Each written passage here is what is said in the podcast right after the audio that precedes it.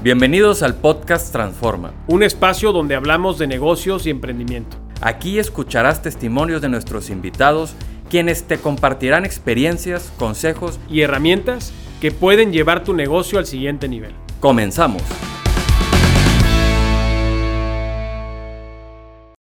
Bienvenidos a un capítulo más del podcast Transforma. Estamos en una transmisión especial dentro de la Expo Pyme Monterrey 2022 y muy contentos porque tenemos como invitado a uno de los emprendedores más jóvenes del estado, eh, exitosos en los últimos años. David Estrada, bienvenido. Eh, ¿Qué onda, Jorge? No, hombre, muchísimas gracias por invitarme. La verdad es que estoy emocionado. Es la primera vez que me toca grabar aquí en medio de una expo. Es una experiencia nueva, ¿eh? está padre. Va a ser todo un reto para que no nos desconcentremos con la gente hay, pasando. Mil, mil ruedos, pero está padre. Bueno, pues David Estrada es fundador y CEO de Strade. Es la primera plataforma en México para conectar artistas con fanáticos de los sneakers.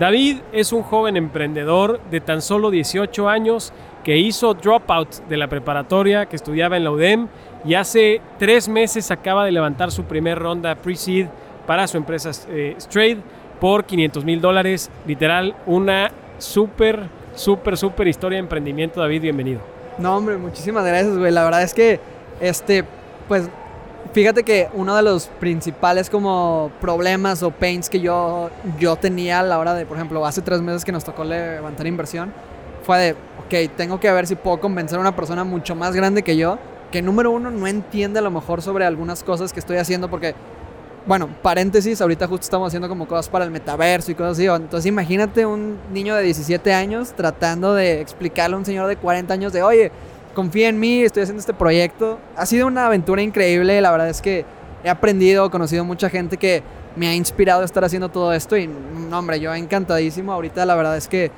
justo uno de los temas que estoy tratando de hacer justo como con mis amigos cercanos y todo eso es como, oye, la verdad es que yo si no me considero una persona a lo mejor con un talento específico pude hacer algo. Hay allá afuera gente que neta tiene un talento que desde pequeño se dio cuenta, no sé, a los 10 años.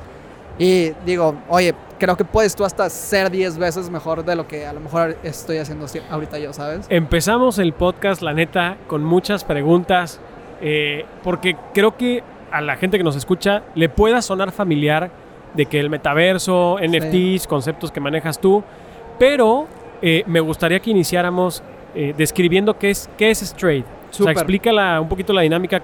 Eh, ahora sí que, ¿cómo funciona tu negocio? Excelente. Este, bueno, Strade es la primera plataforma en México que conecta artistas con sneakerheads. Sneakerheads son las personas que le encantan los, los tenis.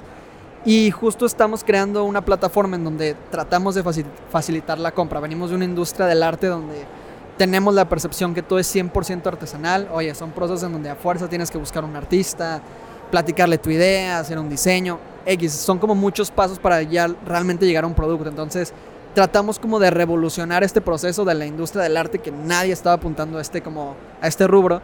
Y además de ahí, súmale que en Latinoamérica hay demasiados artistas, este, número uno, que pintan a mano, pero que hay de dos, o que muy pocos selectivamente triunfan en esa carrera y otros como no tienen a lo mejor otros dotes o que no los han practicado todavía, como es el tema de ventas, logística, pues se les hace muy difícil monetizar ese talento. Entonces, claro. ha habido una fuga increíble de talento artístico en, la, en Latinoamérica justo por esta falta de oportunidades laborales que hay. Entonces, una de las misiones de Straight es como justo ser esa plataforma que ayuda a monetizar a los artistas mejor su talento.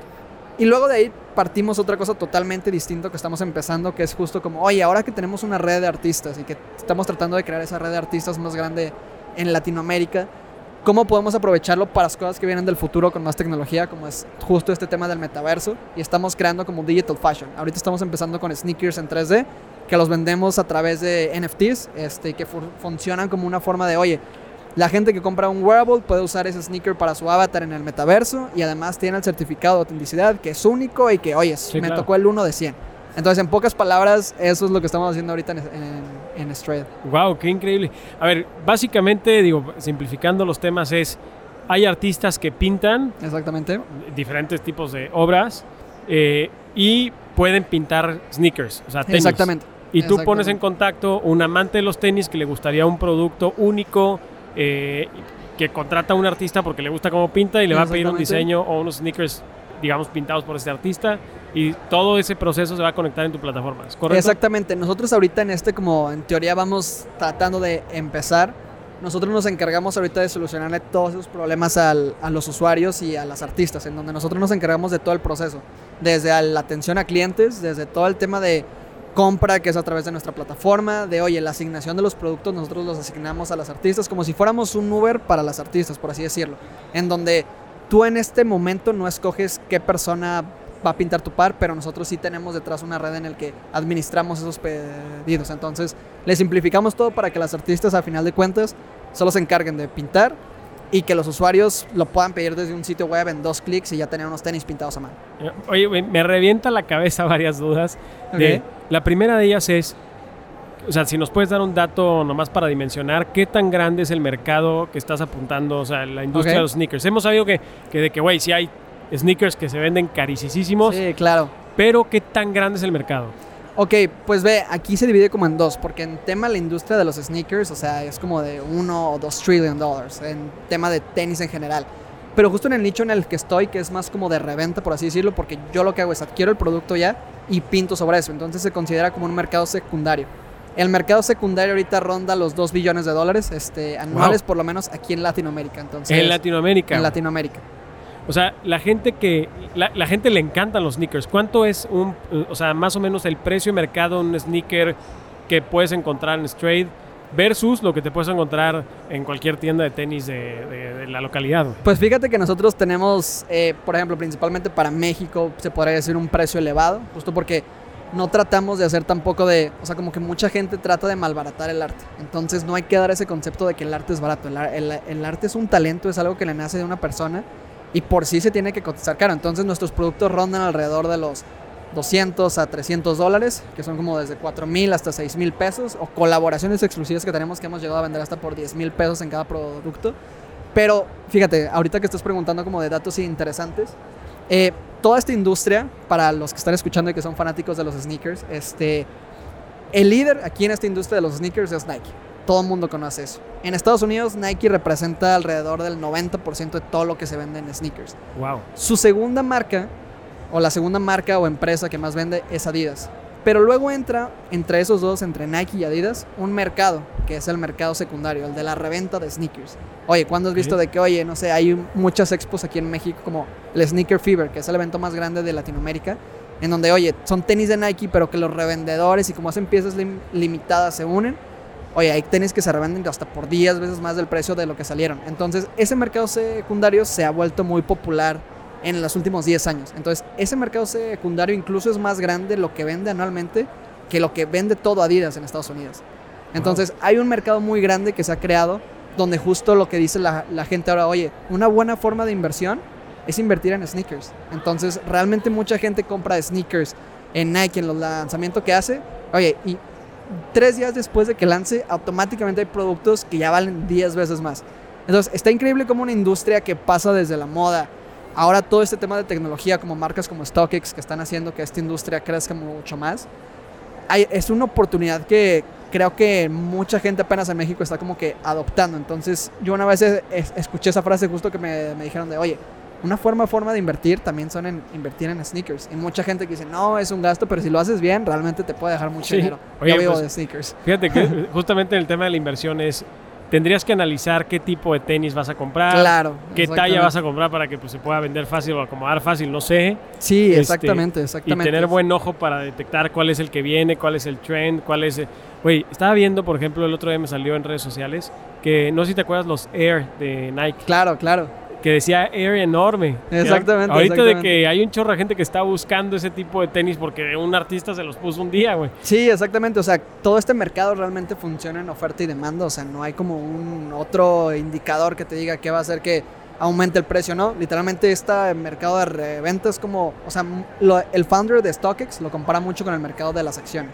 Oye, si se lanzan solo tantas acciones y hay un limited supply, oye, si la gente confía en esa empresa y está haciendo, pues va a hacer que el valor suba. Lo mismo pasa con los sneakers. Si lanzan, pongamos un ejemplo, 100 sneakers y los hacen en una colaboración con un artista, no sé, con este Travis Scott. Oye, y solo van a sacar eso y le hacen una buena campaña que es como esta parte de oye, hacer el hype y todo eso. Y si solo son 100, pero hay un millón, personas, un millón de personas que quieren eso, no, hombre, el precio se va elevado. Entonces, realmente Wow. es, una, es, es una cultura que muchos mexicanos también estamos adoptando últimamente. Oye, qué increíble, güey. Me causa, o sea, hay, de verdad, créeme, miles de dudas sobre la operación de tu negocio, pero esa quiero, quiero, quiero dejarla para un poquito más adelante porque ahorita la duda que me surge es y que traigo preparada para ti es, a ver, un poquito de tu historia personal, ¿por qué es interesante? ¿Cuándo empezaste tu primer emprendimiento? Ok, este, te voy a contar un poquito la historia. Yo soy originario de Querétaro. Hace aproximadamente como 4 o 5 años me vengo a vivir a Monterrey. Con tu Este, familia. Con mi familia. Mi papá lo cambiaron de trabajo, llego aquí y más o menos yo estaba en segundo de secundaria. Entonces llego y me doy cuenta que aquí en Monterrey, no sé, como que tú sabes, la gente tiene como este espíritu de, oye, quiero hacer algo y lo voy a hacer. Y como que siempre están viendo qué negocio ponen o qué emprendimiento ponen. Entonces eso allá en Querétaro yo no lo veía tanto. Entonces llego aquí, me contagio de como eso y empiezo a entrar a un grupo como de emprendedores. Dije, ah, pues me voy a dar la oportunidad a ver qué tal. Y había un grupo que se llamaba Proyecto Sociedad, que era como un grupo de emprendedores que se juntaban en WeWork los sábados. Y ahí realmente era cuando veíamos como todos estos temas de, ah, ok, era como un networking con emprendedores jóvenes. Entonces ahí tu meta era, oye, pon un negocio. Y antes de eso, antes de yo, yo entrar ahí, yo me acuerdo que hacía mucha venta de teléfonos o ropas o perfume que los vendía en el marketplace de Facebook. Literalmente Ok. mi mamá los compraba en Estados Unidos y yo los vendía ahí. Entonces como que me ¿Eso en segundo de secundaria, güey? segundo de secundaria. Entonces ahí me encantaba como ese tema de las ventas. Realmente mi mamá me inculcó o me quitó esa pena de, oye, ve a vender porque hay veces que yo llevaba una maleta a la escuela con un chingo de productos y era de que, a ver, ¿quién quiere? ¿Quién quiere? Y al final como que se va, va, va perdiendo esa pena. Entonces entro y desde siempre yo sabía que tenía que hacer algo de sneakers. Yo era fanático porque un tío mío era súper fan, era el, es el fan número uno de Michael Jordan. Y me empezó a inculcar todo esto y me dijo, no, estos son los Jordan 1, estos son los Air Max, estos son los, los Jordan 4. Y como que aprendí mucho de eso y yo tenía esa idea de que, a ver, si yo quiero hacer algo va a ser sobre sneakers. Entonces entro a Proyecto Sociedad y empiezo como a conocer varias personas. Y me dicen, oye, creo que lo más importante de que hace un emprendedor es que nunca para de aprender. Entonces, literalmente hubo como un año completo cuando estaba en tercero de secundaria que todos los días me levantaba a las 5 de la mañana y aprendía un curso. Entonces, compraba cursos, estaba enloquecido con eso, con temas de Facebook Ads, temas de e-commerce, temas de, oye, marketing, etcétera. Entonces, empecé a hacer eso y ahí nace realmente como el tema de Viking Studio, que fue como el, en sí el primer proyecto, este, que era un e-commerce de tenis normales, en Ujú. donde creé una página en Shopify. Y esta historia está muy padre porque yo me acuerdo que todo explotó porque... Y obviamente sabes que el inicio y más de un proyecto nuevo y más que eres joven es muy difícil empezar. Entonces yo me acuerdo que le envié, le mandé mensaje como a 100 influencers de, oye, por favor, déjame enviarte unos tenis, quién sabe qué. Y uno de ellos me contesta después de mucho tiempo, Poncho de Nigris. Tampoco. Entonces Poncho de Nigris me dice de que, oye, va, jalo, de que mándeme unos tenis. Entonces yo bien emocionado, güey, o sea, un vato de 15 años, de que hablando con Poncho de Nigris y voy y pasan como 5 minutos, lo sube a su story, como 150 mensajes en DMs ahí en la página de Viking de que, oye, quiero tenis, quiero tenis, quiero tenis. wow. Y yo dije, ok, aquí hay algo. O sea, si pude hacer eso, lo puedo replicar con varios. Entonces, como este tema del influencer marketing fue lo que me empezó a, como que a llamar la atención y que me dio la clave de que, ok, sí se puede, es un producto que le gusta a la, a, A la raza. a la, a la raza, exacto. Y luego de ahí empiezo a crecer. El primer año realmente nos va muy bien. O sea, para hacer el primer año yo me sorprendí. Yo dije que wow. Ah, que es muy bien. Este, por ejemplo, el primer año facturamos 200, 210 mil dólares, que fueron como 4 millones de pesos. En Viking Studio. En Viking Studio. Tenías 15 exactamente. años. Sí, como 15, 16. O sea, justo pasó mames. cuando cumplí 15, 16. Este, Guau. y yo estaba de que, ok, de que este pedo sí puede crecer más. Ok, más o menos, ¿cuál era tu margen? Este, más o menos tenía un margen ya, bueno, una utilidad bruta, ya como del 19%, 20%. 20%. Entonces, realmente ahí lo hacía yo desde mi casa. Eh, tenía como tres personas que me ayudaban y una red como de seis artistas. Entonces, realmente no estaba en pérdidas como la mayoría de startups que empiezan. Y justo Claro. ahorita ya que tratamos de innovar, obviamente ya cambia la cosa, pero en ese principio tenía un negocio, un negocio que ya tenía ventas y era rentable. Ok, a ver, me- hay varias dudas que me surgen por aquí, pero Ok. ¿qué onda con tu familia, güey? Llegas y le dices a tu mamá que, te- oye, mamá, muchas gracias por enseñarme a vender, acabo de vender 210 mil dólares, tengo 16 años. O sea, cualquier persona te diría de que, wow, lo que traes ahí es un negocio que hay que invertirle tiempo, dinero. ¿Tu familia se quiso involucrar? ¿Qué te dijeron? ¿Te desconcentrabas de la escuela? ¿O, o cómo empezó ese proceso en ese momento? En ese momento, ya cuando vendí los 200 mil Sí, este, sí. dólares, este, en ese momento, pues obviamente como cualquier papá, yo creo que cuando ve resultados, creo que lo que habla de, de cualquier cosa son los re- resultados. Antes de eso nadie te cree, nadie confía en ti, te dice qué estás haciendo, pero cuando ya llegan, te apoyan. Y realmente mis papás me han apoyado demasiado. O sea, mis papás me dijeron, no, siempre me ponían como trabas. Y yo al principio lo veía como malo, de que ah, no quieren que haga esto, quieren que me siga enfocado en la escuela, o cosas por el estilo. Y al final como que sí tuvieron una apertura muy buena, pero eso no pasaba al principio. Al principio justo cuando te digo que entré este como proyecto de emprendedores, me dicen de que no te metes ahí, vas a perder el tiempo, te van a estafar, este... Justo como un papá protector que no quiere que su hijo se desenfoque de la escuela porque es lo que llevan viviendo que por varias generaciones, que es la única forma de que en la vida, en teoría, tengas algo asegurado, ¿sabes? Entonces, justo en ese proceso, en ese año, no, hombre, o sea, yo estaba tronando materias, había veces que no iba a clase, justo por estar en- enfocado de atendiendo clientes, e- e- etcétera.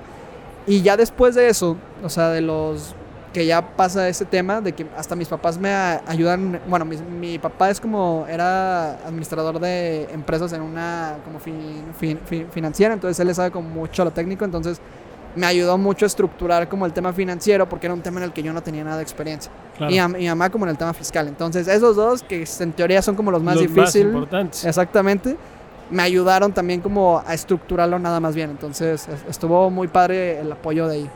Oye, pasan los años, 16 años con Viking, y cómo te das cuenta de que Straight es un mejor negocio que el que ya tenías. O sea, lo mejor, lo pregunto porque la tentación probablemente para ti era de que caer en la zona de confort, decir, ya le pegué, traigo un negocio rentable, Claro. es un negocio que vende, y concentrar tus fuerzas ahí, pero decidiste seguir innovando hasta llegar a Straight, que es lo que tienes hoy.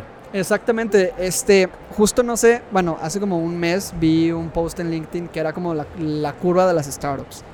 Y lo que te dice es de que, oye, al principio cuando inicias, como es una idea padre, es una idea innovadora, pero no es tan, tan compleja, la gente lo entiende. Entonces, la mayoría o alrededor del 80% de las startups tienen en su primer año un crecimiento muy bueno. En donde, oye, van, van, van creciendo, van creciendo. Luego se enteran como que hay un mundo de tecnología y todo esto. Tratan de innovar demasiado. Le levantan ronda y luego por innovar tanto hicieron su producto tan complejo que cae. Entonces, luego pasa un momento en, el- en donde a través de pruebas, pruebitas, vas como innovando y como le llaman los pasitos de esperanza, que vas empezando a dar para otra vez ir a reventarla ahora sí. Lo que me pasó a mí fue que yo dije, ok, me fue muy bien, pero en sí esto no es un proyecto escalable. Hablando de, Bi- de Bi- Bi- Viking Studio, porque pues era realmente un e-commerce normal. O sea, era una página en Shopify. Te costaba había- encontrar el valor agregado. a lo mejor. Ajá, exactamente. O sea, yo dije, oye, cualquier artista es- esto sí lo puede hacer. Entonces, en diciembre del año pasado me empiezo a enterar sobre esto nuevo que salió de moda. O sea, porque vimos un tiempo en el que, oye, Neymar ahora tiene un board ape. Y oye, que este artista tiene un board ape. Y yo, ¿qué es un board ape? ¿De qué? Sí que es eso, güey. Entonces yo me meto a investigar y, recuerdo, y veo que es la colección de NFTs que más se vende. Ok. En- los board son la, cole- la conexión de NFTs. Se escuchó raro aquí, espera. Sí, pero creo que es afuera de nosotros. Ah, perfecto. Este. Ape es la colección de NFTs más grande que hay en todo el mundo. Entonces yo no sabía, no tenía ni idea de que era un NFT. Entonces yo me meto a ver y digo, ah, ok, son como tokens fungibles. Y yo de que, oye, pero ¿qué es esto? Y empiezo a investigar, oye, es que habitan en la blockchain. Oye, yo, ¿qué es la blockchain? Oye, es de donde lo que empezó Bitcoin. Y yo, ah, ¿qué, qué es, o ¿Qué sea, ¿qué es eso? ¿Sabes? De que y entonces hubo un mes de aprendizaje en donde encontré algo, porque vi que en muchas marcas, o sea, como que había ahí algo que estaba fal- faltando en estas nuevas colecciones de NFTs, que era de que, oye, ¿por qué una persona va a comprar arte? Que es lo que muchos piensan. O sea, ¿por qué una foto puede valer tanto? Pero no es realmente eso, sino como, si no, luego pas- pas- pasamos a ese tema, X. Me encuentro que hay este tema de los NFTs y yo digo, ok, creo que mi producto puede entrar muy bien ahí, porque hay demasiadas comunidades que lo que quieren es realmente obtener un producto físico al comprar un NFT. Entonces empiezo a innovar en eso, empiezo, me meto como tres meses de lleno, lanzo una colección piloto de NFTs, consigo desarrolladores, con- consigo diseñadores gráficos, armamos una pequeña colección y como en un mes vendimos de esa colección dos millones de pesos. Yo digo, ok, hay algo ahí padre. Entonces empiezo como a cambiar este rumbo y digo, ok, ya sé qué puede ser mi valor agre- agregado acá. Ahora, ¿cómo hago que lo que ya tengo de los sneakers también pueda crecer? Y me dicen, oye, la- lo que más crece una plata, o sea, lo que hace que más crezca una empresa es como que su core sea la tecnología, porque eso es lo que sí se puede expandir. Entonces digo, ok, entonces yo en vez de producirlo todo, tengo que hacer ese connect, que sea el que conecta a las artistas con los sneakerheads. Y yo tenía, gracias a Dios, ya una referencia, que es lo que hace StockX. StockX lo que conecta son gente que tiene tenis con compradores. Entonces yo ya tenía más o menos una referencia de qué es lo que hacer. Entonces empecé como a crear esa nueva plataforma y digo, ok, ya Viking Studio no tiene nada que ver con esto. O sea, ni tenía una buena historia de por qué le puse Viking. O sea, solo decía, ah, está padre que le digan, ah, los Vikings, a, los tenis y todo eso. Entonces empezamos y Straight queda mucho con mi apellido, que también es Estrada. Pero en sí a la hora de ponerle el nombre yo estaba, ok, ¿qué es lo que hace Straight? Oye, es sneakers, es tecnología, estamos revolucionando, es arte y es digital. Entonces empezamos a poner palabras y al final quedó una frase que queda con todo eso. Es Sneakers Technology, Revolving Artistic Digital Experiences. Y el acrónimo queda Straight. Entonces yo desde hace mucho ya sabía que quería ponerle alguna marca a mi Straight y al final quedó con esta como literalmente cayó como anillo al dedo. wow, qué fregón. Estuvo padre. Oye, a ver, me interesa también que nos platiques un poquito el proceso del dropout. Ok. Sales de la prepa y, decides, ¡pum! O sea, voy a hacer un dropout y me voy a dedicar a los negocios.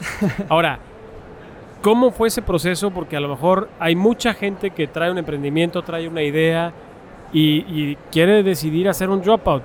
Claro. O sea, ¿cómo fue para ti ese proceso? Y, eh, pues bueno, sobre todo también la disyuntiva de decir, oye, pues cuando te iba mal en la escuela, o sea, pues, ¿qué sentías? O sea, de que estaba reprobado y sí, vendías un chorro, pero no, no ibas a clase. ¿Cómo, ¿Cómo era ese proceso contigo y tu familia? Claro. O sea, más o menos que nos describas toda esta, toda esta etapa de tu vida. Pues ve, fíjate que yo desde que empiezo a encontrar este mundo de las startups y todo eso, desde ahí yo supe de que, a ver, si yo quiero llegar a eso, el camino no es la escuela. Entonces ya desde muy temprana edad, cuando entré a prepa, yo sabía que es, la escuela no me iba a llevar o que no era mi camino seguro si yo quería poner un startup. Entonces yo desde ahí ya traía como esa mentalidad. La, verdad es que siempre he sido mucho de que ah, la escuela no, no está segura nada, etc. Y luego cuando empiezo a crecer es, eh, este tema, pues obviamente mi enfoque principal desde un inicio siempre fue straight. Siempre fue esa marca para estar ahí. Y por ejemplo, el semestre pasado, que fue mi último semestre, que fue el, el, sexto, eh, tuve como 52 faltas acumuladas en todo el semestre, que prácticamente con eso ya era de que ya Ajá, exactamente. Entonces, cuando pasa eso, eh, yo les platico a mis papás, les digo, oye, quiero demostrarte que sí le puedo dedicar a esto. Porque de todos modos, en cualquier momento yo puedo retomar la escuela. La escuela tú la puedes retomar ya, ya sea que tengas 25 o 30 años. Ya hay la forma de poder hacerlo pero en sí mi proyecto no. Entonces mis papás al principio como que no querían, me decían, no, es que mínimo, mínimo acaba la prepa. Y yo les decía, no, te lo voy a demostrar. Entonces, en abril y mayo, que fue hace como tres meses, yo lo que hice ahí fue, justo estaba en etapa de levantamiento de, de mi ronda, pero en ese mismo momento eran mis exámenes finales. Y yo dije, ya, a la chingada, de que, güey, mandé los exámenes, de que hubo unos que ni presenté. Y digo, tengo que levantar la ronda sí o sí, porque si no la levanto y también repruebo, güey, mis papás se van a enojar y me van a decir que ya ves, te lo dije. Gracias a Dios sí pudimos levantar la ronda, entonces como... ¿Y, los exámenes? Los reprobé, los reprobé y entonces en ese momento dije, ya, me voy a salir, o sea, voy a hacer dropout, este... La verdad es que ahora también hay dinero de otra gente involucrada que necesita que yo le meta mi 100% de enfoque a este proyecto. Y, por ejemplo, muchas cosas que a lo mejor algunos amigos míos me dicen de, oye, pero no era difícil hacer eso. Creo que todo el mundo tiene tiempo, ¿sabes? O sea, esa persona que dice que no tiene tiempo es porque no es su prioridad. Entonces, todo el mundo tiene tiempo disponible para hacer algo, nada más tienes que hacer de eso tu prioridad. O sea, si quieres llevar las dos, que tu prioridad sea la escuela y el proyecto. Y siempre hay tiempo, siempre una, o sea, ¿cómo es posible que a lo mejor el CEO de Amazon tenga tiempo para su familia y para dirigir una empresa tan grande?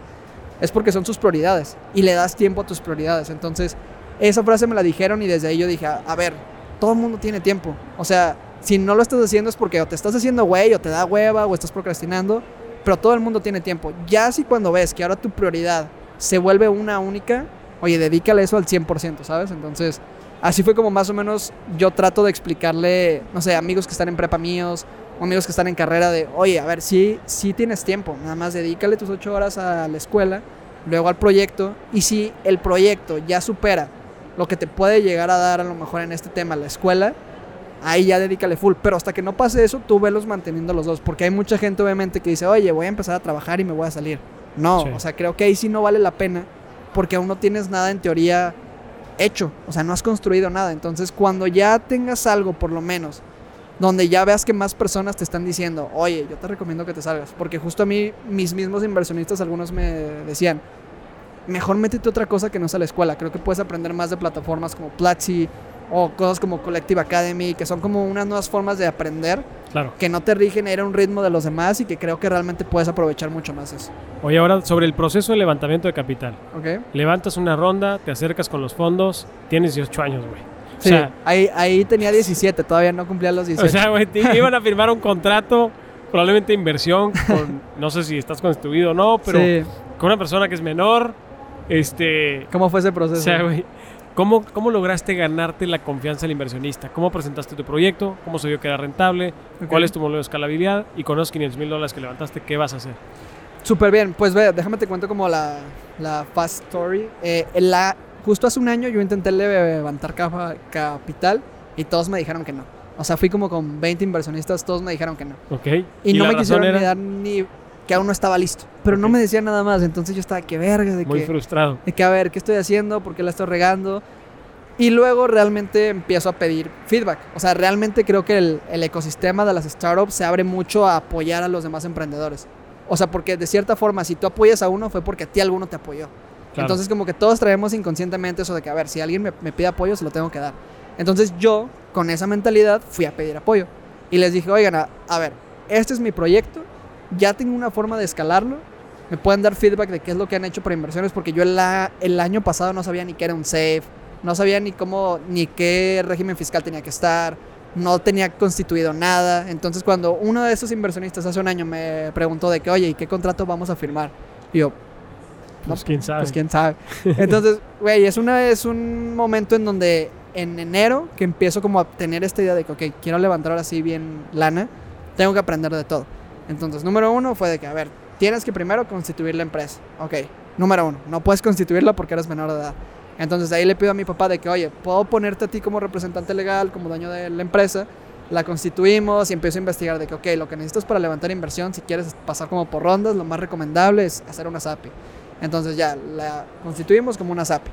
Luego, de ahí, ¿qué es lo que pasa? De que, oye, a ver, ahora, ¿cómo vas a hacer este momento del pitch? De que es como lo más importante cuando estás en etapa temprana. Lo que ahí aprendí fue que los inversionistas en una etapa temprana no buscan que tengas una estructura súper legal y súper financiera porque saben que estás en una etapa temprana, que ese no es tu enfoque ahorita, que tú lo que te tendrías que estar enfocado es en cómo crecer mes con mes en revenue, o cómo estar innovando, cuál va a ser tu valor agregado, o cómo creas ese producto, ese product market fit.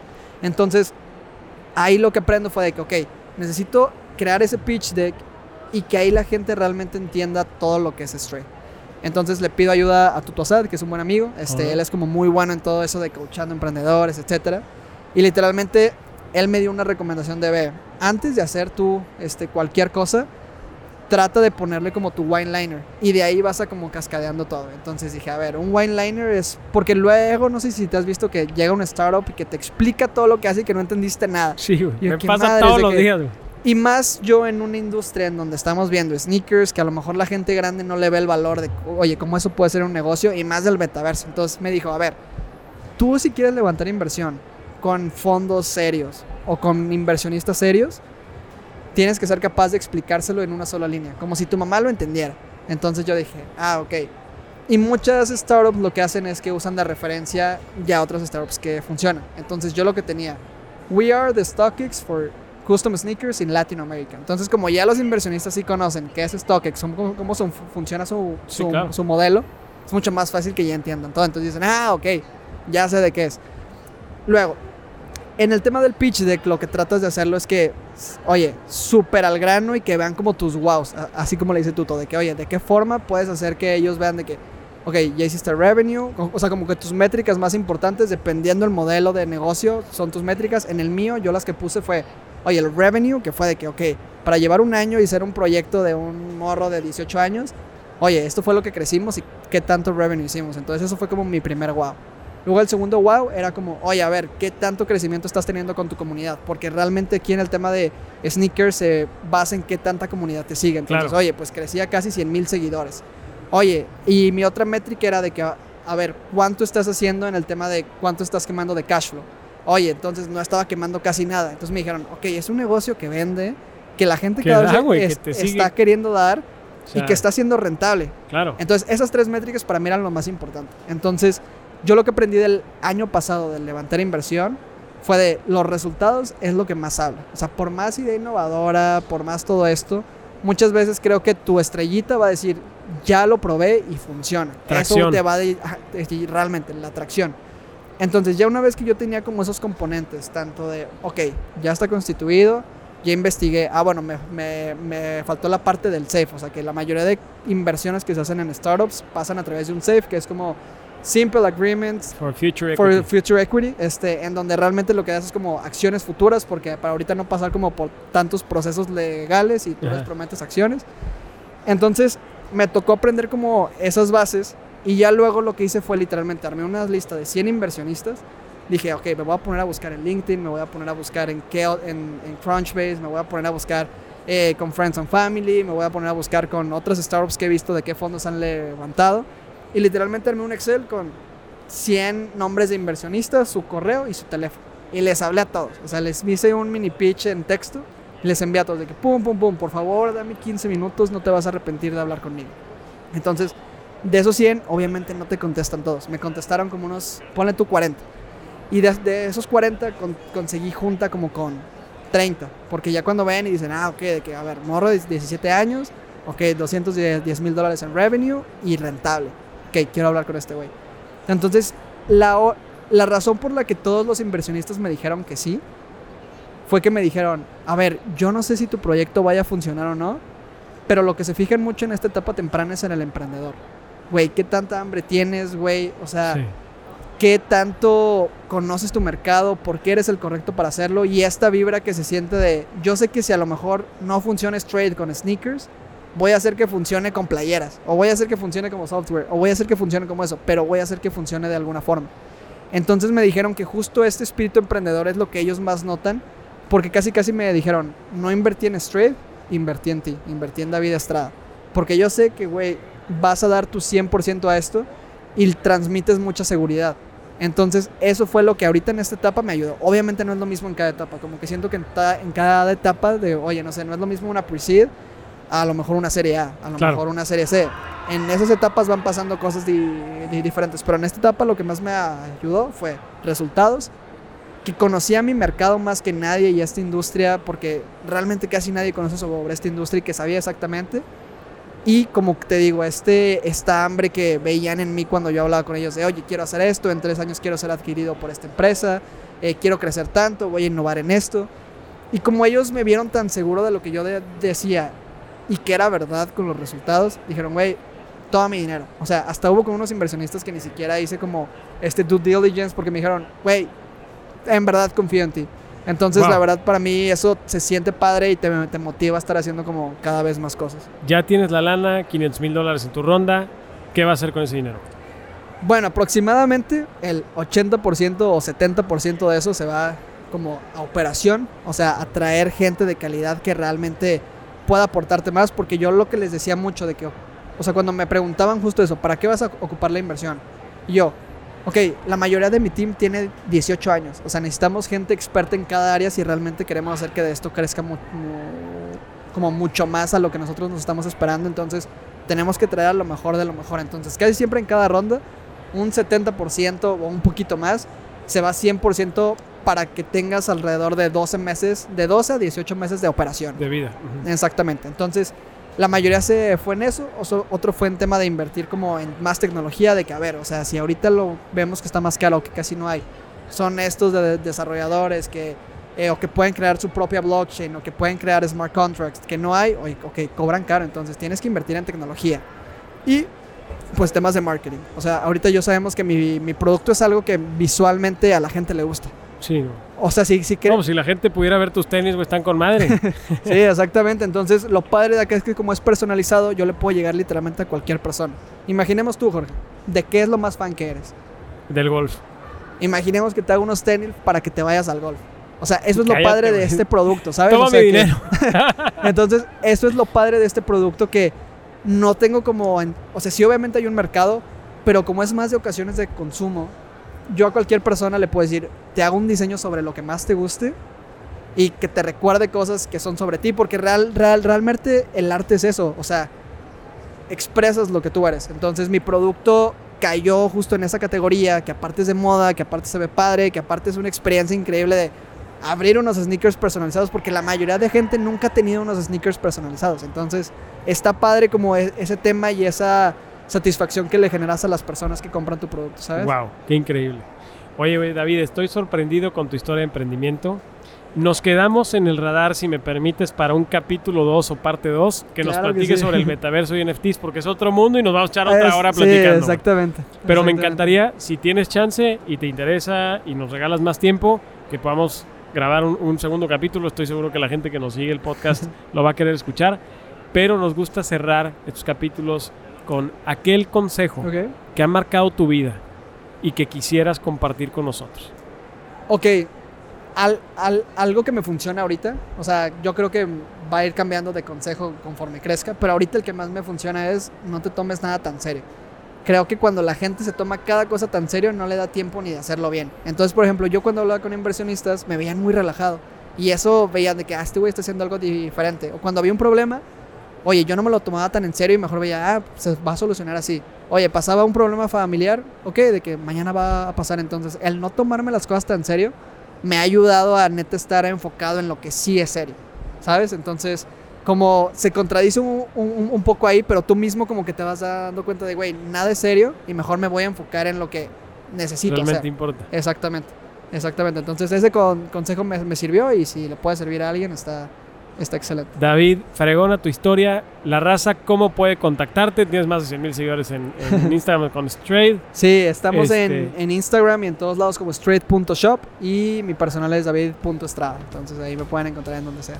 David, muchísimas gracias. No, hombre, mil gracias a ti. Nos y vemos felicidades, aquí. de verdad. No, hombre, Impresionado. mil gracias. Aprecio un chingo. Nos vemos. Gracias.